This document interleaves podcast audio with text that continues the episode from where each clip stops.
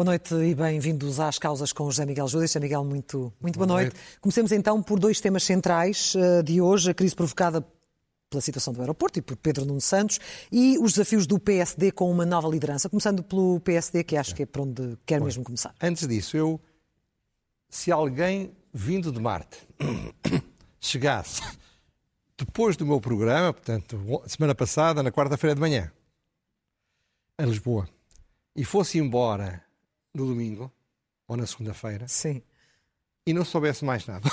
O que é que iria achar? Ele pensaria que tínhamos um governo numa fase crepuscular e uma aurora maravilhosa a surgir no PSD. Certo.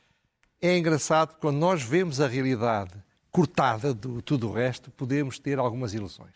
Mas é, é à volta disso que realmente vamos falar, é o que penso que junta estas duas ideias. Comecemos pela Aurora. Podemos começar pela Aurora. Ora bem, eu estive, estive atento, não, não vi o Congresso todo, mas vi o suficiente para chegar à conclusão que foi um grande sucesso para o PSD aquele Congresso. Correu bem ao PSD um, e a Luís Montenegro. E a Luís Montenegro. Foi um êxito interno, manifestamente. É evidente que havia uma predisposição, eh, as pessoas estavam realmente fartas do, do consulado do Rui Rio, e, eh, e, também foi um êxito externo. Foi bem recebido pela opinião pública, pelos mídias, etc. Ultrapassou as expectativas. Portanto, foi, nesse sentido, é sempre bom ultrapassar as expectativas. É evidente, como eu dizia há bocadinho, que o simples facto de saber que o Rui Rio ia deixar de ser o líder do PSD já dava alegria que chegasse, já havia uma vontade enorme de que, pronto, vamos ver se isto muda. Portanto, apesar disso, portanto, as expectativas não eram muito baixas nesse sentido, eu acho que ele ultrapassou. Portanto, fica muito claro, isto é isto tudo, mas não é mais do que isto. Mas ultrapassou em que termos? Nas propostas apresentadas, na forma tudo, como olha para o futuro? a forma, o, o, que disse, como disse. Na escolha da equipa? Não, na escolha da equipa, nas pessoas que chamou para o seu lado, na serenidade com que falou, na, na, na sensação que dá de que é uma pessoa que está calma, o que é muito importante em épocas de grande frenesi. Porque, repare, tudo aponta para o frenesi hoje em dia. Já voltaremos ao frenesi mais à frente. Agora, eu gostei, há que dizê-lo. Aliás, alguém me dizia, então quando é que começas a malhar do Montenegro? Por enquanto ainda não há ainda motivos não. para isso. Bom, ora bem, agora há problemas. Hum. E vai aparecer um slide, que eu por acaso agora não estou a ver, mas não tem mal, vai haver um slide eh, onde eu eh, vou enunciar... Eh, Estes desafios. Os quatro problemas ou desafios que enfrenta o PSD. Primeiro, o PSD em si mesmo. Que é, não há milagres na política. E não havendo milagres na política, como é óbvio, é preciso pensar que era essencial na estratégia de Montenegro que o PSD se infiltrasse no tecido social e aparecesse por todo o lado a levar a boa nova, entre aspas, as suas ideias e os seus projetos é preciso uma mobilização partidária muito grande. Ora, o Rui Rio deixou o PSD no estado comatoso. Não há dúvida. Descrença de si próprio, indefinição, contradições, eh, uma, uma, uma sensação de que ele gastava o seu tempo a criticar para dentro em vez de criticar para fora, etc. Agora, um sinal do Estado comatoso é que em 2019 e depois em 2021, por duas vezes, os militantes do PSD preferiram Rui Rio a Montenegro e depois Rui Rio a Rangel. Sim. Isto é, é uma sensação que dá de que deve estar em muito mau estado um partido que não vê o que todo o país via. Que o Rui Rio, que não é culpado de tudo, evidentemente, mas que o Rui Rio não estava, não era a pessoa adequada para ser um líder de um partido de oposição. Isso é o primeiro problema. Tem de ser resolvido, não é fácil. O segundo problema, quatro anos de oposição. Ora, quatro anos de oposição é muito, mesmo que o governo Trezanda velho foi para mim o único erro do. Erro? A frase dele? Não se pode dizer isso, é politicamente. Um governo novo que Trezanda a velho? Não, Trezanda a velha. Os velhos, eu, eu, eu senti-me um bocadinho, fui logo pôr um bocadinho de perfume. Ora bem, ah. mas seja como for, todos nós cometemos, eu então, meu Deus, cometo erros desses todos os dias. Mas quatro anos para atacar um governo, mesmo que esteja mal, é difícil. ele vai ter um conjunto de eleições pela frente. É como fazer uma corrida de obstáculos. e essa corrida de obstáculos, ele pode passar todos os obstáculos, pode ganhar tudo e ainda assim chegar a 2026 e não ganhar. Sendo que tem a desvantagem de não estar no Parlamento. É, isso pode ser uma vantagem. Pode, porque, acha? Porque o, o, António Costa é muito bom naquilo. Sabe? Pode não ser muito bom em tudo, mas naquilo é muito bom. Agora não está. Ponto final. Tem de ver com isso. Agora, essa corrida de obstáculos é que se ele perder uma eleição, tem várias vidas, como naqueles jogos, perde vidas. Ou o benefício da dúvida. E, exatamente, e portanto, ele não é fácil, não é fácil, vai ter, vai ter, portanto, quatro anos, mais de quatro anos pela frente de oposição. Terceiro, que é uma decorrência dos outros dois, mas é autónomo. É preciso, e vamos dizer, é preciso conciliar duas coisas dificilmente conciliáveis. Eu quando estava a pensar nisto lembrei-me Daí eu não sou o grande bailarino, até que sou um bocadinho coxo, mas eh, lembro-me do que é uma valsa lenta. Sim. Aliás, até há uns concursos sobre isso, em que o, o, evoluem no, no, no, no, no, no pavilhão, movimentos para cima e para baixo, tudo aquilo é muito, muito controlados, mas, mas, muito controlados. Exatamente. E o rock and roll. E o rock and roll. É Como conciliar uma valsa lenta com o rock and roll? E porquê? Porque ele, ele precisa da valsa lenta para não se esgotar em quatro anos, ao longo de quatro anos. Mas não tínhamos ilusões. Com as redes sociais, com a concorrência muito grande entre os mídias e as televisões, há uma, há uma necessidade permanente de responder a estímulos. Porque sempre que há alguma coisa vai-se perguntar. E, portanto, como é que ele vai ser capaz de conciliar duas coisas que são diferentes? Ou fazer uma maratona, 42 km, 4 anos e meio, e ao mesmo tempo estar a fazer uma corrida de 400 metros com sprints permanentes. Lá pelo meio. Portanto, isto é muito. Eu não sei como é que se faz como é que isso. Se faz? Mas ele tem de saber, ele tem de saber como é que se faz isso. Porque ele, não, se não souber como se faz isto, pode, pode morrer esgotado ou pode morrer da doença do sono. Uhum. E o frenesim é uma coisa que está entre nós. Nós temos, aliás, o melhor dançarino frenético, que é o nosso Presidente da República. Portanto, há um estilo que perceba que o Presidente da República define um estilo também.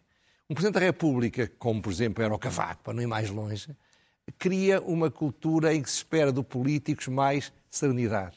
Ora, quando o Presidente da República não para quieto, mergulha, toma banho, levanta-se, beija grávidas, eu sei lá o que é que ele não faz, Sim. essa ideia pega-se. Quarta preocupação, ou quarto problema. Não tenhamos ilusões. A, a mais perfeita, mais profissional, mais competente máquina de promoção, publicitação e manipulação política da democracia é a que hoje em dia tem o Primeiro-Ministro à sua disposição. Eles são muito competentes. E porquê é que eles são muito competentes? Porque muitas vezes nem se percebe. É preciso, é preciso ter a noção dos códigos, perceber as coisas, comparar as, as manchetes em vários jornais, ver as caixas, ver se o problema que se cria para resolver outro. Uhum. Tudo isto é muito difícil de enfrentar. E, além disso, há um poder imenso que o Estado tem. E o poder da gestão do tempo político. Pode haver momentos em que o, o governo pode deixar andar, mas nas alturas essenciais ele pode pôr-nos todos com uma dose de oxigênio, euforia, em grande contentamento. Uhum. E depois há um hábil estratega, o mais hábil político, diria eu, nesse estilo, o mais hábil político da democracia portuguesa, que é António Costa. Ele vai ter de enfrentar uma pessoa que é, ao mesmo tempo, violento, charmoso, quer dizer, eh, frio, eh, eh, capaz de seduzir, mas ao mesmo tempo sem contemplações na estocada. para destruir na estocada, na estocada. tem de fazer. Então e o PS? O que é que pode mudar ou o que é que já está a mudar olhando para o episódio do despacho do, do, do Ministro Pedro Ora bem, é a chamada guerra dos despachos. não é? Eu vi, li tudo, como é normal. É que, aliás, apeteceu-me pedir ao Ministro Nuno Santos, senhor, agora, por favor, da próxima vez, faça à segunda-feira. Não pode fazer isso à quarta-feira, porque quando eu chego já toda a gente disse tudo o que havia para dizer. Bom, seja como for, muitas interpretações, muitas teorias, mas infelizmente ou felizmente, modestamente em todo caso, não me convenceram. E vai aparecer agora um slide com três perguntas a que eu vou responder. Sim. Depois vou explicar porquê. Primeira pergunta. O que se passou foi um erro de comunicação? A minha resposta é clara e inequivocamente não. Não foi um erro de comunicação. Nem de comunicação, nem de articulação dentro do governo. Foi a justificação dada. Segundo, António Costa conhecia a estratégia dos três aeroportos? A resposta é sim. Aliás, isso foi dito por alguns jornais. Isto é, ele sabia, ele tinha falado com ele sobre isto. Terceiro, o, o Pedro Nuno Santos avançou porque é tonto, avançou porque é precipitado, avançou, avançou sabendo o que estava a fazer, ponderando os riscos e fazendo claramente aquilo que fez porque queria fazer? A minha resposta é sim. Foi deliberado. Foi intencional. Eu não estou a discutir se ele está de má fé ou de boa fé. O que eu estou a dizer é que se a má fé é estar a fazer aquilo sabendo o que estava a fazer, então ele estava de má fé, ao contrário do que disse o Primeiro-Ministro. Uhum. Ora bem, porquê é que eu penso assim? Em primeiro lugar, porque Pedro Nuno Santos sabe que não há nenhuma solução boa. Todas as soluções são más e todas as soluções vão, vão, seja o que for que se escolha, nos próximos três anos, tudo vai continuar a correr mal. Não há nada a fazer. E não nos esqueçamos que ele, daqui a três anos, tem de estar em ponto rebuçado para se candidatar, se não antes, contra quem Costa quer que não é ele. Segundo, Pedro Nuno Santos sabia que a sua opção não seria a escolhida, esta opção dos três aeroportos. Só isso explica que ele tenha queimado os barcos. E porquê é que não havia escolhido? Porque provavelmente o Primeiro-Ministro discorda dela. Ou porque ela é demasiado cara. Aliás, ele não conseguiu responder onde é que ia buscar o dinheiro. Não? É? Exatamente. Portanto, ele não estava a pensar nisso. Ele estava a lançar uma estratégia que ele sabia que não ia triunfar. Terceiro, ele queria destruir a estratégia de António Costa. A estratégia de António Costa, inteligente, era criar uma corresponsabilidade do líder do PSD, passando um bocado a mensagem que ele é capaz de governar fazendo consenso à direita. Ora, isso é tudo o que o Pedro Nuno Santos não quer que aconteça, porque se isso acontecer e correr bem, quem vai suceder ao António Costa como líder é alguém que faça isto e não alguém que se apresente para fazer o contrário. Por outro lado, como ele sabe que tudo vai correr mal, ele quer ficar fora do problema e não perder capital. Claro que havia riscos. Claro que ele conhece o Costa, que é frio e agressivo. Mas ele ponderou esses riscos. Iremos à frente falar sobre isto. E o risco, um dos riscos que ele ponderou foi o de ser sumariamente demitido pelo claro. Primeiro-Ministro. Mas quando o Primeiro-Ministro lhe pergunta: Você quer se demitir? Ele diz não. E o António Costa recuou. Sim. Portanto, eu considero que o grande vencedor da Guerra dos Despachos é o Pedro Nuno Santos. Pois, ao Lá contrário do que muitas pessoas dizem. Em é? casa, toda a gente. Todas as pessoas que eu falei diziam o contrário. Porquê é que eu penso Acha que sai mais desautorizado o próprio António Costa? Por tudo. Outra vez um slide, quatro, quatro temas em primeiro lugar, em especial. Primeiro, a solução que ele apresenta é a solução mais popular. Agrada a toda a gente. Agrada a quem gosta do aeroporto pertinho, agrada a quem quer um aeroporto grande, agrada a quem quer um aeroporto menos caro. É uma solução faseada em que, portanto, tem alguma coisa para toda a gente. Claro que há uma pessoa a quem ela não agrada, é o Fernando Medina, que é quem tem de pagar. Bom.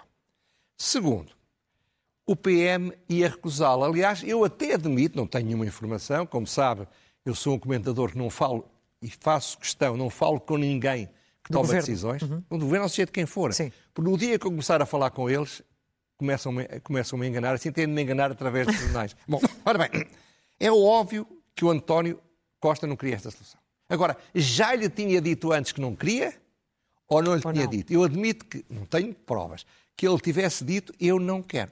Essa não vai avançar. E então o Pedro Nuno Santos quis lançar a sua teoria. Porquê? Porque efetivamente isso corrói António Costa. Porque qualquer solução que vá ser apresentada vai ser. A outra era melhor. Já tinha datas, já, tínhamos, já sabíamos como é que ia Ora, ser, não é? Agora, é óbvio que quando o Primeiro-Ministro não demite o Ministro, quando tinha todas as razões para o fazer, por medo, o que ele está a dizer é que a pessoa mais poderosa é o Ministro a admitir. Isto é, ele teve receio que ele fosse para fora criticá-lo.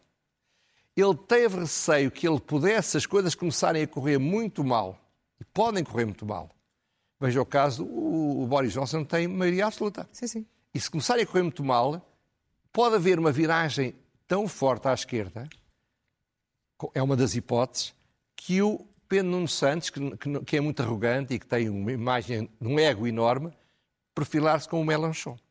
e, e António Costa começar a ser criticado durante dois ou três anos com a violência brutal daquele touro, touro não é uma crítica, não, é até um elogio, que é muito mais eficaz uh, na bordoada do que o André Ventura. Hum.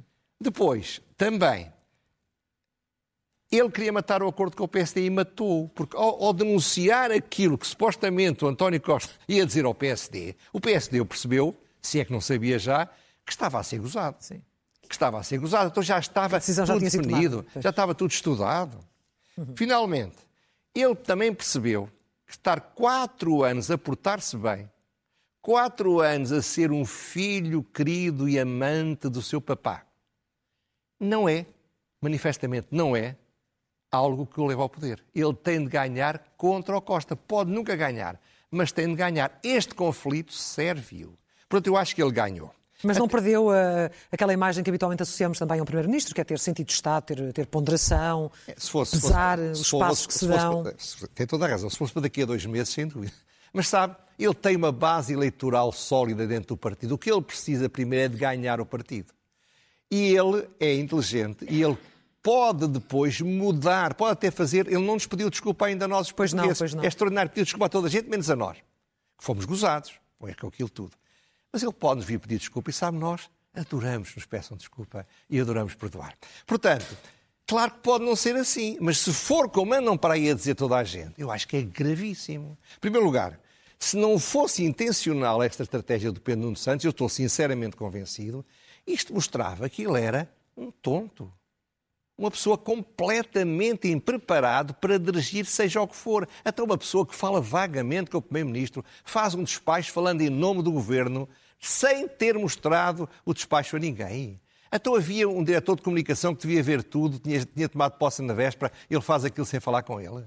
Isto é de uma incompetência quebrada aos céus. Mas também, se António Costa tinha dado o acordo a isto, só aqui a confusão é cá, pois é, ele, ele, percebeu que podia falar já e eu não queria que ele falasse já. Pois. Isto é, havia que contar ao PS. Então, isto é de uma má fé do António Costa, é de uma falta de ética em relação ao, ao PSD que ultrapassa tudo o que é admissível mesmo num político habilidoso. Portanto, leio o André Lamas, Lamas Leite hoje em dia no público, que faz um, uma coisa devastadora dentro desta, desta tese, e eu, eu lembrei, só me lembrava de Costa e Santos saírem do governo, irem para o circo Cardinali, fazerem um, um número de palhaço rico e palhaço pobre para a pequenada se rir. Porque se o que for, se o que se passou é o que nos andam a vender, é muito mais grave do que tudo aquilo que eu referi. Gostava de, Agora, ser, mosca, gostava de ser mosca para ter estado gostava, naquela gostava, reunião. Gostava. É? Agora, que isto cheira a fim de reino, cheira. É impressionante, mas cheira. Então, mas no, no fundo está a dizer, por outras palavras, aquilo que disse Luís Montenegro. É, mas é verdade, e o que diz o André Ventura, e o que diz a extrema-esquerda, e o que diz a esquerda radical, diz toda a gente. Isto é, não há dúvida, repare, são o estado de urgência, das urgências e o estado do caos no aeroporto. Os titulares vistos gold que não podem sair nem podem entrar no país, porque não, porque não, não têm um despacho que é preciso fazer não sei o quê. Os fogos, atrapalhada com os bombeiros, atrapalhada com os enfermeiros, atrapalhada com os, com os farmacêuticos os anos para decidir o aeroporto, há sete anos que o governo podia ter decidido. A inflação, a subida dos juros. O governo tem culpa de muitas destas coisas. Mas quando as coisas correm bem, nós gostamos dos governos.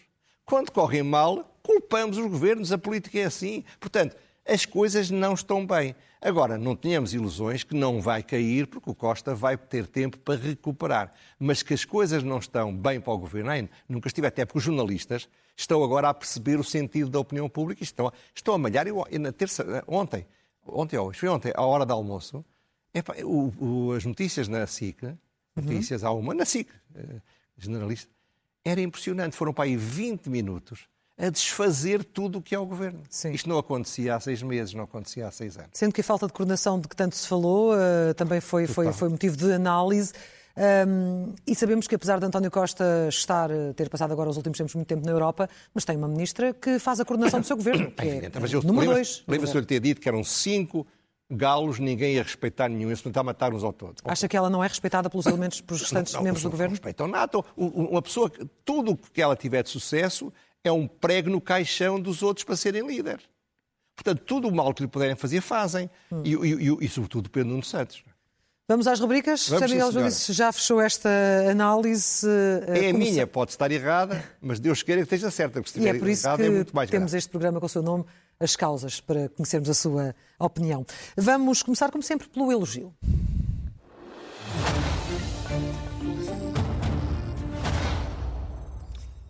O elogio é ao Paulo Mota Pinto.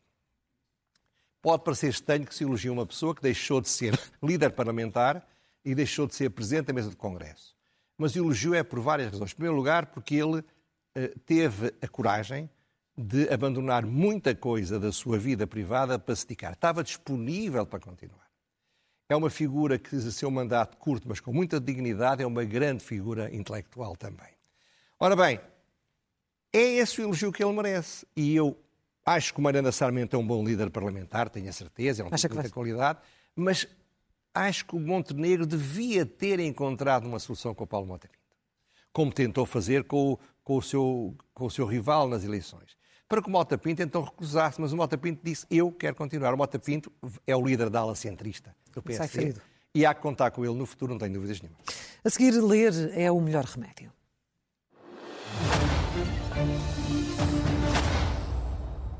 Ora bem, ora bem é, o- é um, é um artigo que sai todos os domingos no, no Diário Notícias que eu leio religiosamente, o António Araújo, professor. Ora bem, ele esta semana escreveu um artigo chamado Nova Ericeira ou um problema chamado Brasil. Uma das coisas interessantes dos artigos dele é que tem interesse pelo que ele diz e tem interesse porque está implícito no que ele diz e que nos leva a pensar. E aqui foram duas reflexões. Uma, porque ele fala da história regional, etc., da Ericeira, nossa Ericeira, e eu vejo, eu liguei isso à, à crise das elites regionais, locais, eh, que era a grande força do PSD.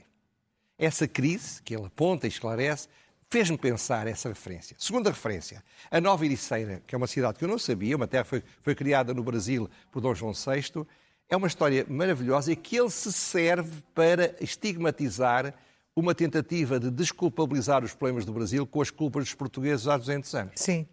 E acho que vale a pena ser lido. O que o Bolsonaro fez ao nosso Presidente da República encaixa com uma luva nesta, neste artigo de António Araújo.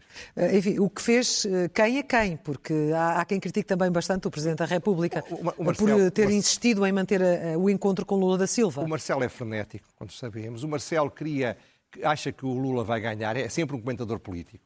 Portanto, está já a fazer, a jogar xadrez com o futuro Presidente do Brasil e, e já, já acha que o, que o Bolsonaro é um has-been ultrapassado, é o passado. Agora, Mas aí falta sentido de Estado. falta sentido de Estado. Mas também o Marcelo não pode ter tudo. é? Tem muita coisa boa.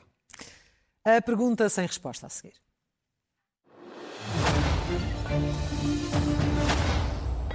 Eu acho que o André Ventura tem instinto político. Outro não teria feito o que fez. Mas eu não consigo perceber que ele tenha feito uma moção de censura agora. Ele podia ter feito daqui a quatro ou cinco meses. Claro que se pode dizer, isto é uma sessão legislativa, ele tem, tem uma vida para gastar, gasta. Mas não credibiliza a sua moção de censura. Portanto, gostava, gostava que ele explicasse porque é que fez isto. Não me venham com a conversa que o governo merece. Está bem, já- sempre a oposição acha que o governo merece e aqui até merece censuras. Mas talvez não mereça ainda uma moção de censura. E talvez Fica- ele fica a explique, aliás, vai ter que explicar à partida, é, tudo indica que sim, já a seguir, porque vai ser entrevistado aqui eh, na edição da noite. E, eh, finalmente, a loucura mansa.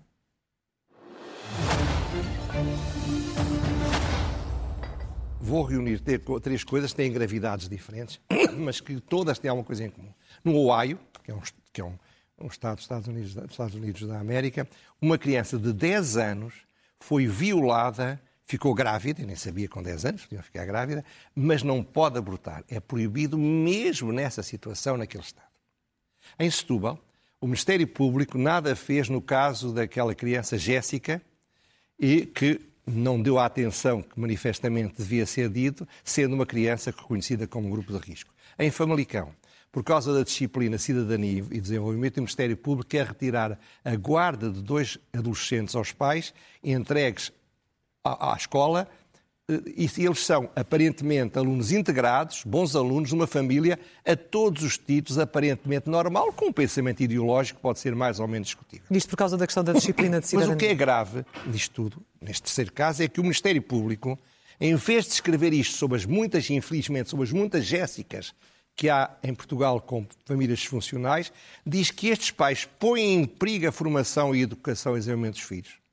Há o perigo de que eles sofram maus tratos psíquicos, não estão a receber o cuidado e a afeição adequada às suas idades, estão sujeitos a comportamentos dos pais que afetam gravemente o seu equilíbrio emocional e faz isto sem falar com as crianças.